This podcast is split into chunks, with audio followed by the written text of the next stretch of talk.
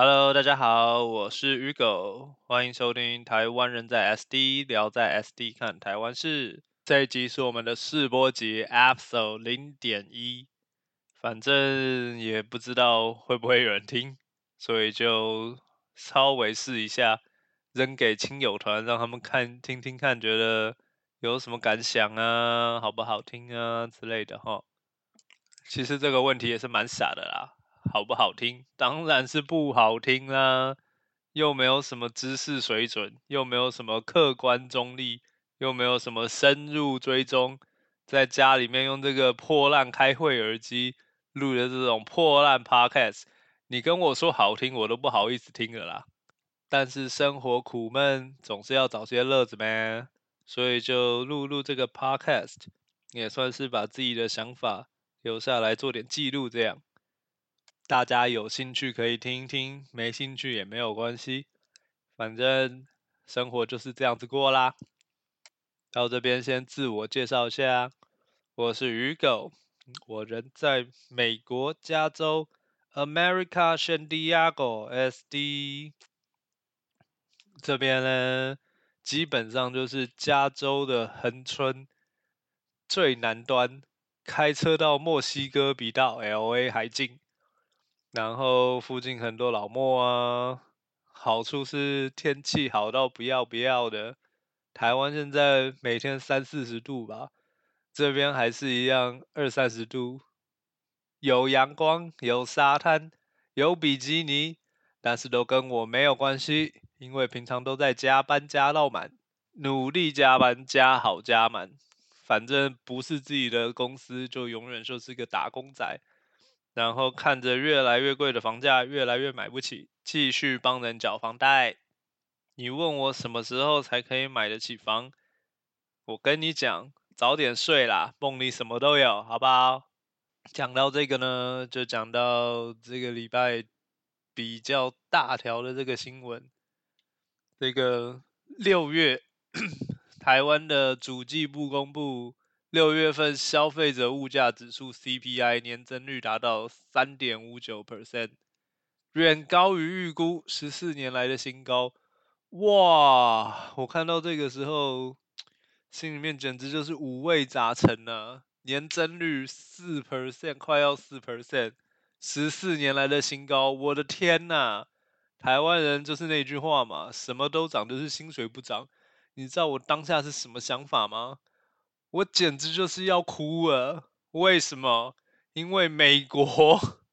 美国之前公布了五月份的物价指数 CPI 年增率百分之八。什么叫做百分之八？哈，就是跟你讲，你的 cash，你的现金放在你的户头里面，只要什么都不做，白白的一年时间之内，你就损失了八 percent 哦。你只要存的户头的这个利率低于八 percent，或者是。你拿去买那种投资稳健型的这种投资理财的这个这个 investment 哈，你只要低于八 percent，你就在实质赔钱。所以你知道，当我听到台湾的 CPI 年增是三点五九之后，我心里面有什么感想吗？我靠，我要不要搬回台湾好了？但搬回台湾是在开玩笑了哈。啊，我就是台湾混不下去，才这样跑来国外。怎么好意思再把垃圾扔回台湾？是不是？但是当然啦，这个通货膨胀、物价上涨还是很有感觉的啦。就别的地方我不知道，我们 San Diego 这边呢，嗯，不要说太远。去年的这个时候，那个你去加油的价钱可能才呃四块多吧。那到现在，你要找不到六块钱的地方，已经基本上找不到了，就会觉得，哇，原来我当个臭仔是在超前部署，为了迎应这个油价狂飙啊，简直就是世界怎么跟得上我本人，是不是？所以说哈，放假为什么不出门？为什么交不到新的朋友？为什么都在家里面当阿宅？这个都不是我的错啦。硬要说的话，哈，这就是大环境的错。Thank you Obama, Thank you Trump, Thank you Biden，这样简直就是帮我这种懒人找到了一个最好的借口。什么出门不行，因为没有钱加油；什么要去这边玩，去那边玩不行，现在物价好贵，机票也好贵，Airbnb 也好贵，什么都好贵。你看我连买房子都没钱了，哪还有钱出去玩？是不是这样？所以接下来就要进入节能模式，尽可能的在家省钱，在家存钱。然后呢？然后我就看着这个美国物价越来越高，什么时候要进入经济衰退？现在大家都在讲说，今年又是升息，一口气已经房贷从二点多 percent 现在涨到已经六 percent 了哈。啊，然后美国联准会估计年底之前还会继续调息，那表示什么啊？就是房贷会继续涨。理论上来讲。房贷这样一直涨，应该会有效这样抑制房价。那从最近房市看起来，的确也是没有像去年这么热络。顺带一提，San Diego 去年一年的房价估计平均涨幅大概有十五到二十 percent 一年哈。那然后现在算是冻结了，大家都在讲说，如果继续升息的话。是不是有可能会迎来呃经济衰退？经济衰退的话，那就有可能造成失业率上升啊，然后房价会崩啊，然后这个物价会暴跌啊之类的。当然，未来到底会怎么样，谁也不知道啦哈。可是像我们这种。还没有买房子的人就会想说，现在如果真的要进场买房的话，如果没有办法全额买，就会比较紧张一点。会不会到时候说你一买，然后房价一崩，然后你就没了工作，然后还要继续付银行的房贷，啊，房贷付不出来就要被法拍，法拍又发现你的房价已经跌了一半，卖完之后。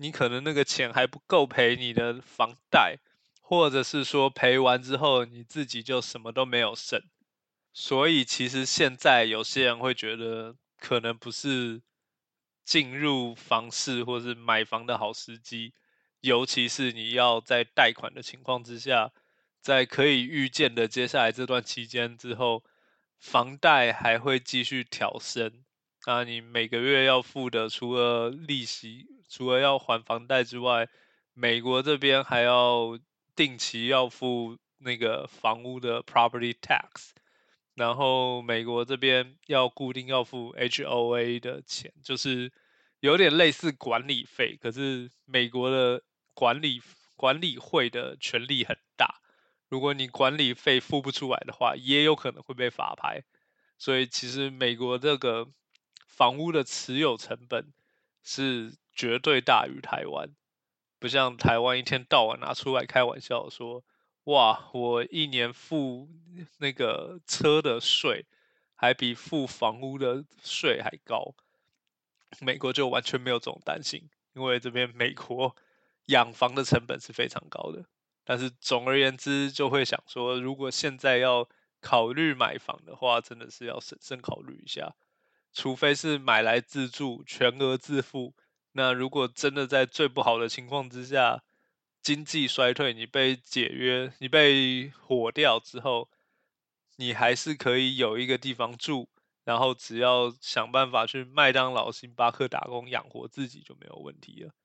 那但是我想，一般的像我们这种寿星阶级，大概很难说一次全额买房了。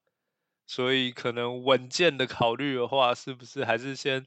暂时把钱投去长期投资的地方，等到之后市场有可能结束了这个衰退或者是缓和之后再进场。好啦，再讲下去就变成什么投顾了，是不是？鱼狗投顾，我知道你还有钱，别人恐惧你贪婪，这时候你就是要 all in 抄底。总而言之，还是可以住公园的嘛，还是有土可以吃嘛，对不对？好啦，没啦，开玩笑的。那总而言之，就是看到台湾也是物价上涨啊，就稍微讲一下说，美国现在这边物价通膨是一个什么情况。那当然不是说台湾物价上涨不严重，美国比较惨，各有各的辛苦啦。只是让你们也知道说，这不只是一个台湾才有的事情，它基本上。这同样的通膨跟物价上升，在美国也在同步发生中。那当然，人生除了柴米油盐酱醋茶的物质之外，在精神方面也是很重要的一部分嘛。那这个礼拜另外一个让人惋惜的消息，就是大家熟悉的。作家，我们的倪匡先生过世了，这个真的是让人非常的难过。我想大部分的人应该都听过倪匡的名字啦，就是基本上可以说是近代华人最有名的这个科幻小说家。可能不是每一个人都那么熟悉他的作品，当然我也不敢说我很熟倪匡的全部的作品，但是你一定听过卫斯理的名字哈。从以前国中就是会看一些小说消磨时间，那那时候。看到倪匡的书的时候，觉得哇，真的是很有趣。大师的作品就是在描写一个日常生活外的世界，一个充满想象力的各式各样的冒险故事发生的一个宇宙。我觉得真的是非常精彩。那很可惜的，倪匡大师。也在今年过世，享年八十七岁。虽然再也看不到他的新的作品，但是身为他的这个是读者，我相信倪大师一定是去了另外一个高维度的世界，展开他下一段的冒险旅程。也感谢他带给我们这么多的。冒险故事，这么多这么多美好的时光。而令人遗憾的事情是，哈，倪大师过世，并不是这个礼拜唯一一个我们熟知的人离开我们。同时，今天七月八号的今天早上起来之后，我也。看到了一件令人非常非常震惊的新闻，就是日本前首相安倍晋三竟然枪伤身亡，这个简直就是堪比我当年看到九一一恐怖攻击事件一样。听到新闻的当下。觉得哇，真的吗？太太太出人意料之外了吧？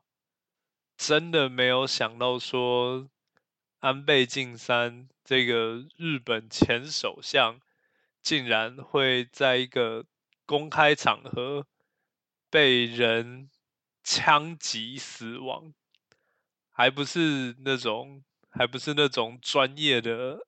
暗杀或是什么远处狙击，不是，竟然是被人怎走进身边，直接对着他开枪，还不止开了一枪，开了两枪，两枪中间其实是有一个比较明显的间隔，但是没想到，身为日本前首相安倍晋三。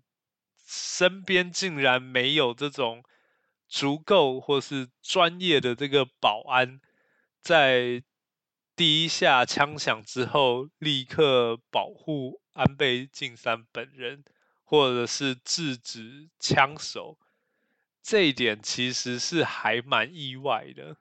我看了网络上的影片，现场有人录的啦，然后基本上看起来那个枪手杀手本人离安倍晋三的距离应该是十公尺到十五公尺以内，就觉得蛮匪夷所思，没想到说，哇，竟然竟然可以，就是前首相竟然会让一个陌生人在离他那么近的距离，就是也不止也不是开不开枪的问题，但是就是哇，竟然一般人可以在离他这么近的距离，而且而且第一声枪响之后，那个人还很有余裕的开了第二枪，才看起来是第二枪是致命伤，然后安倍晋三才倒地，这样就是很一个很没有想象、很没有想到的情况会发生。那我虽然对于安倍晋三这个人的了解并不能说是深入，但是就我知道的是，安倍晋三基本上算是在日本政治人物当中对台湾比较友好的一位。那他也致力于发展这个日美同盟和多边关系。去年二零二一年十二月的时候，那个安倍晋三还曾经发表过台湾 UG 哇，霓虹 UG，台湾有事就是日本有事，那日本有事就是日美同盟有事这种说法。那所以其实可以从他过往的一些言论可以看得出来，他算是。比较支持台湾的一位日本政治人物，所以很可惜的，在这次的这个刺杀事件中，安倍晋三到院前已经无呼吸、心跳死亡，让人非常难过。以上呢，就是最近比较有注意到的，在。台湾或是亚洲发生的比较大的事情，标题说是 SD 看台湾 是，结果倪匡跟安倍晋三都不是台湾人，挂羊头卖狗肉的概念，拍谁吼？不过反正这个 podcast 也就是大概会是这种痛调，不一定是。发生在台湾的什么什么事情，当然也不会都是这么严肃的新闻啦。只是正好最近翻到这个比较多讨论的，就是这三件事。要不然其实平常我也是看看棒球比赛啊，或者是看一些有的没的新闻啊，比较多，比较少看到这种事情。那下次如果有看到什么其他的新闻，再跟大家分享。除了新闻之外，也会可能觉得有一些有趣的东西，或是我自己有在看，或是有在听的，然后我喜欢的，也会想要跟大家分享一下。譬如说，最近就是在 YouTube 上面看到一个。我觉得还蛮有趣的影片，不知道大家有没有听过那个台湾讲喜剧的这个演员贺龙？Hello，嗯，单说名字可能不知道，但是如果说他是龙龙的前男友，不知道听过的人有没有比较多？那最近贺龙。跟萨泰尔出了一个新的这个网络节目的系列，叫做《酸民说》。然后会找一些各领域的人来参加这个节目，然后给他们看一段这种呃网络网络评论或者是 BBS 上面的推文，让他们猜说这个这个 comment 这个推文在说的是谁。那我最近看到这个这一集啊，是呃贺龙找了台湾的饶舌歌手弹头 BGA Lock 啊，我平常听的音乐比较多的就是台湾本土的嘻哈饶舌，那弹头算是在台湾创作比较久的一个 rapper。然后很有自己的风格，就是被大家说是这种教科书等级的。那正好在网络上看到他来参加这个酸民说的这支 节目，让他来猜这些网络留言说的是哪个饶舌歌手。那这个我觉得这个节目还蛮有趣的。有兴趣的人也可以上 YouTube 搜寻贺龙 #hashtag 酸民说，然后看这个这一集弹头自称酸民教科书，嘻哈歌手像是在念经，蛮有趣的一个影片，大家有兴趣可以来看一下。那当然，如果说你跟嘻哈比较不熟的话，可能就有一些有一些在说的东西，可能就看不太懂。但是酸民说这个系列，同时还有一些别的领域的，像是 YouTuber，他们就有邀请安安边缘子，然后 Podcast 就是有邀请百灵果哦，Podcast 感觉应该蛮多蛮多酸民留言。当然跟我没关啦，这我们基本上我这边不会有人留言的。然后还有什么？哦，连伯恩都有上酸民说在讲 stand up comedy，interesting。反正有有几个不同的系列，大家可以看一下。感觉之后应该还会继续拍，那也希望会有更多有趣的影片。那总而言之，今天的这个试播就到这边为止。我是鱼狗，谢谢大家收听台湾人在 SD 聊在 SD 看台湾事。如果录完这集之后我还没有觉得立刻就腻了的话，那我们就下集再见喽，拜拜。